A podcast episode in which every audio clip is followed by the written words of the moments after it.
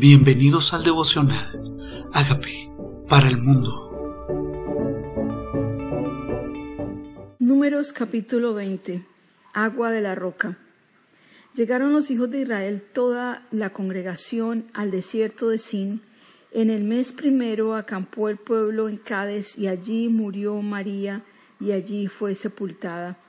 Porque no había agua para la congregación, se juntaron contra Moisés y Aarón y habló el pueblo contra Moisés diciendo, ojalá hubiéramos muerto cuando perecieron nuestros hermanos delante de Jehová ¿Por qué hiciste venir la congregación de Jehová a este desierto para que muramos aquí nosotros y nuestras bestias? ¿Y por qué nos ha hecho subir de Egipto para traernos a este mal lugar? No es el lugar de cementera, de higueras, de viñas, ni de granadas, ni aun de agua para beber. Y se fueron Moisés y Aarón de delante de la congregación a la puerta del tabernáculo de reunión y se postraron sobre sus rostros y la gloria de Jehová apareció sobre ellos.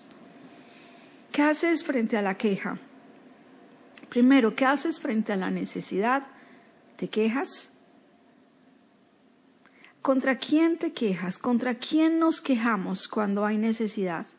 ¿A, donde quién, ¿A quién miramos como responsables y culpables cuando nuestra vida no está siendo como quisiéramos verla? cuando los resultados no son, cuando no vemos el fruto, cuando no vemos los granados, cuando no disfrutamos todo aquello que estamos soñando disfrutar, cuando lo vemos inalcanzable. ¿A quién culpamos? Pues en el caso de Israel culparon a Aarón y a Moisés. Aarón y a Moisés. Los que estaban en autoridad. ¿Te has sentido así? ¿Has pensado que el culpable es tu jefe, el gobierno, los que están a tu alrededor? y te has puesto a pensar en tu propio corazón, me he puesto a pensar en mi propio corazón. Pues lo que hicieron Moisés y Aarón fue venir a la presencia de Dios y postrarse. ¿Qué más? ¿Defenderse? ¿Qué podían hacer sino venir a orar al que todo lo puede? Y cuando se arrodillaron y cuando buscaron el rostro de Dios, la gloria de Jehová descendió y habló Jehová a ellos diciendo, Toma la vara y reúne la congregación, tú y Aarón tu hermano, y hablad a la peña a vista de ellos, y ella dará su agua. Y le sacarás aguas de la peña y darás de beber a la congregación y a sus bestias. Entonces Moisés tomó la vara delante de Jehová como él le mandó, y reunieron Moisés y Aarón a la congregación delante de la peña, y les dijo, oíd ahora rebeldes. Eso no fue lo que Dios le dijo que dijera. Dios no dijo que dijera rebeldes. Dios no dijo que mostrara enojo o que los tratara de cierta manera o que los juzgara. Simplemente dijo que le hablara a la peña. ¿A quién le habló él? A la gente. A la gente.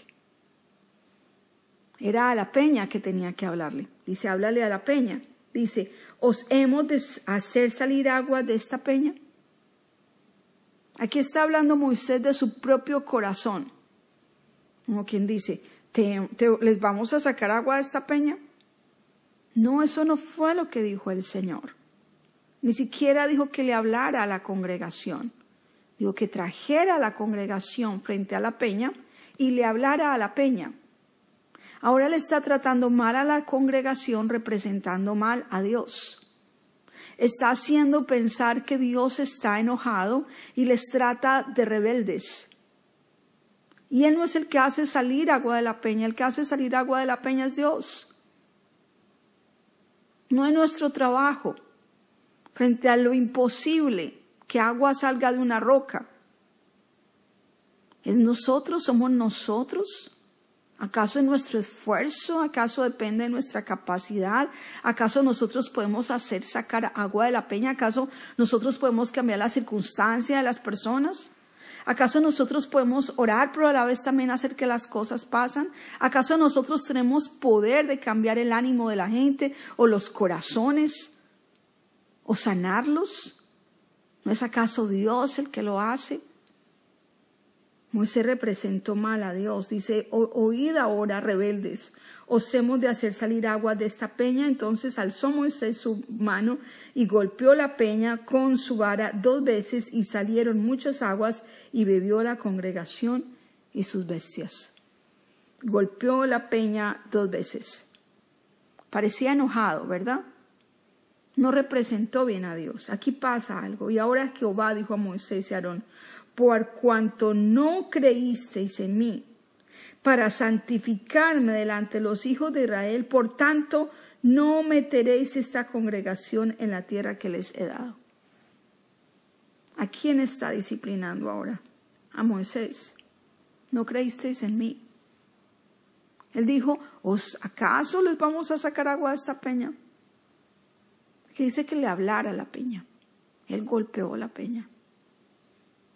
Hay, detalles, hay cosas que Dios te ha dicho que tú hagas y tú simplemente no haces conforme a lo que Dios te dijo. Hasta ahora Moisés había sido obediente y había hecho según Dios le había mandado, pero ahora sacó de su propio corazón contaminado, tal vez enojado, tal vez no esperando, primero dudando de Dios y tratando mal al pueblo.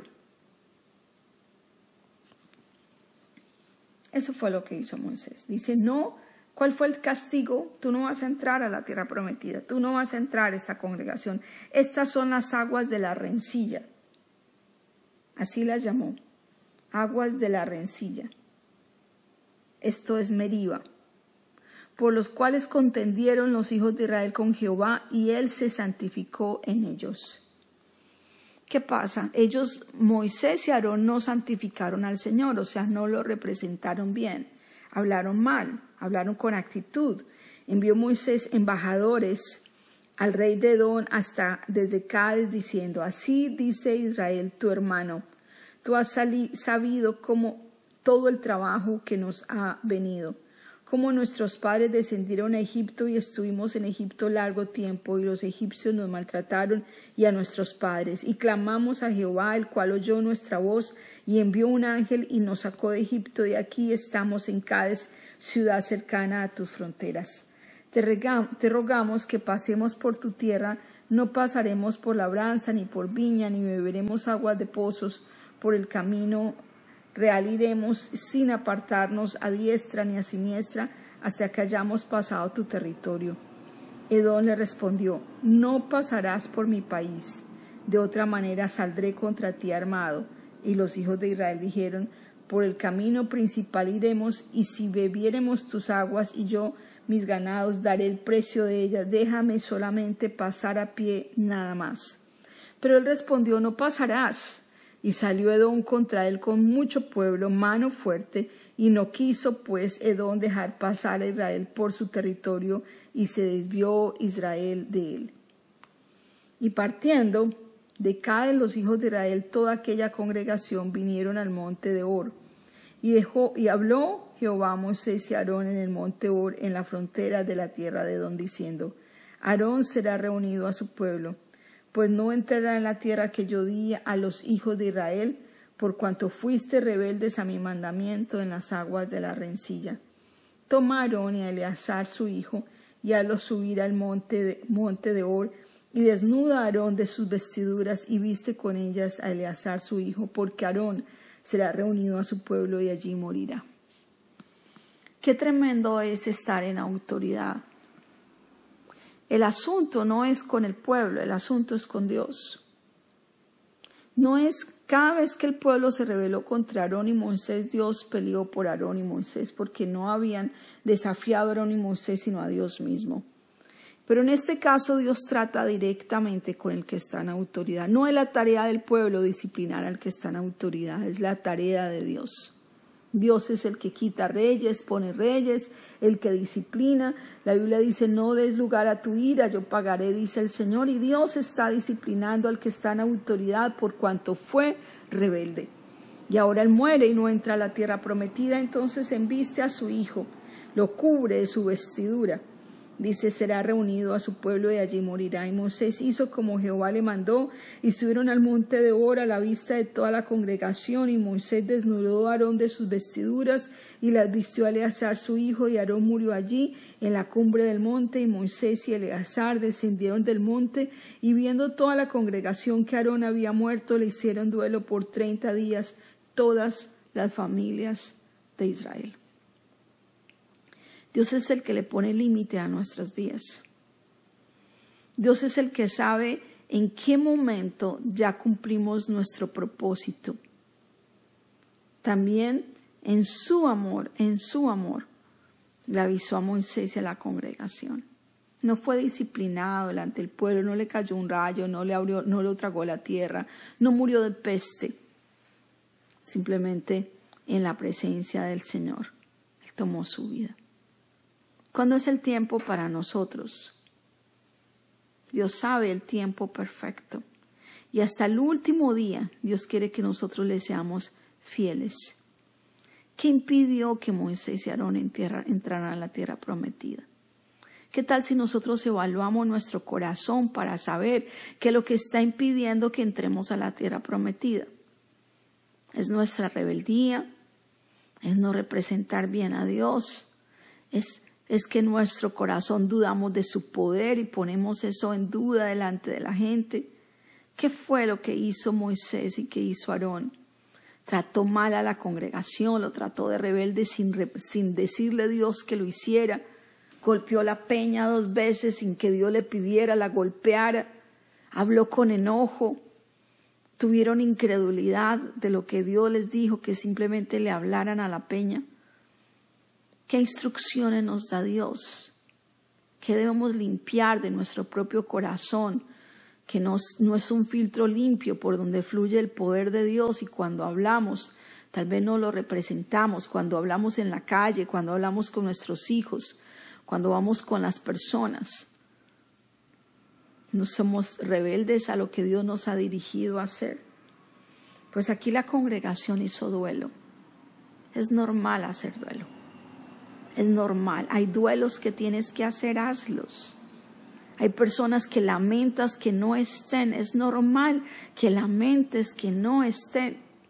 Es normal que tu corazón quiera honrar aquellas memorias de aquel que partió y es normal que en tu corazón sientas la ausencia del que ya no está más.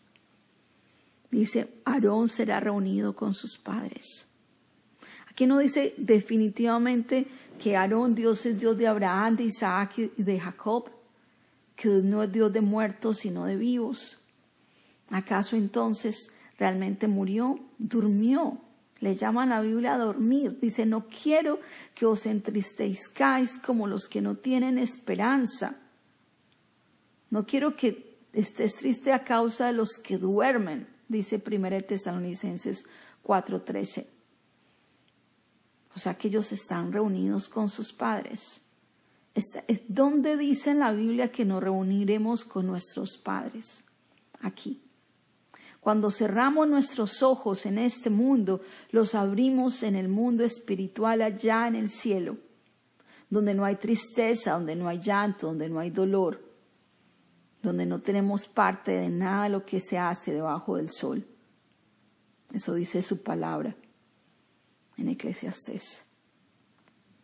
Ahí está Moisés y Eleazar descendiendo. ¿Qué es Eleazar sino el hijo también llamado a cumplir el plan de Dios? Ese delegado. ¿A quién tenemos delegados? ¿A quién estamos formando para cuando nosotros no estemos? ¿A quién vamos a investir? ¿A quién estamos preparando? ¿Quién es nuestro Timoteo? Moisés dejó a Josué. Aarón dejó a Eleazar. Pablo dejó a Timoteo. ¿A quién estamos formando nosotros para que tome nuestro lugar cuando nosotros no estemos? Porque Dios es un Dios que quiere que pase esta posta, esta bendición, esta revelación hasta la postrera generación. Y para que esto suceda necesitamos levantar una generación que tema al Señor y que no se olvide quién es Él. Eleazar, Eleazar. ¿Quién es tu Eleazar? ¿Quién es tu hijo que se va a investir con tu investidura, que sabe de qué cubrirse, que sabe cuál es el oficio, que sabe cómo servirle al Señor, que sabe qué tiene que hacer, que sabe cómo venir a la presencia de Dios. Cuando los demás murmuran, ¿qué haces? Vienes a la presencia de Dios, te defiendes. ¿Qué hacemos? ¿Cuál es la actitud? ¿Cuál es la actitud que Dios espera del que está en autoridad? ¿Cuál es la actitud que Dios espera del que está bajo autoridad? Y cómo Dios quiere que lo santifiquemos en presencia de otros que su nombre se represente santo, que la gente no dude de Dios a causa de nosotros. Aquí estamos. Ellos hicieron duelo. Si tienes un duelo, si tienes algo por qué llorar, llóralo. Si tienes una pena delante del Señor, exprésalo. Pero Dios no se complace en que simplemente nos quejemos. Esta congregación se quejó de Moisés, de Aarón, ojalá muriéramos. ¿Cuál es nuestro lenguaje cuando las cosas no salen como nosotros esperamos? ¿Y cuál es nuestra actitud? Señor, perdónanos, límpianos. Hoy reconocemos que somos pecadores. Hoy reconocemos que tú eres poderoso para sacar a un agua de una peña. Tú eres poderoso para darle la orden a piedras que produzcan aguas y que salgan aguas para llenarnos a nosotros y a toda nuestra congregación y a todos nuestros animales. Tú nunca eres escaso. Pero lo que se muestra en nuestro corazón en los días de sed, en los días de sequedad, en los días de desierto, tal vez no ha sido lo que tú esperabas de nosotros. Tú tienes el poder para en un instante hacer salir ríos de una peña. Pero tal vez en nuestro corazón, Señor, hemos dudado que tú eres poderoso para hacerlo. En un instante tú puedes cambiar las circunstancias. En un instante tú puedes cambiar nuestra sequía en fuentes. Perdona nuestra incredulidad. Perdona nuestra incredulidad. Reconocemos que somos pecadores, pero tú moriste por nuestro pecado. Yo te invito a que entres a mi vida como Señor y Salvador y hagas de mí la persona sana y libre que tú quieres que yo sea. Gracias por entrar a mi vida. Amén. Amén.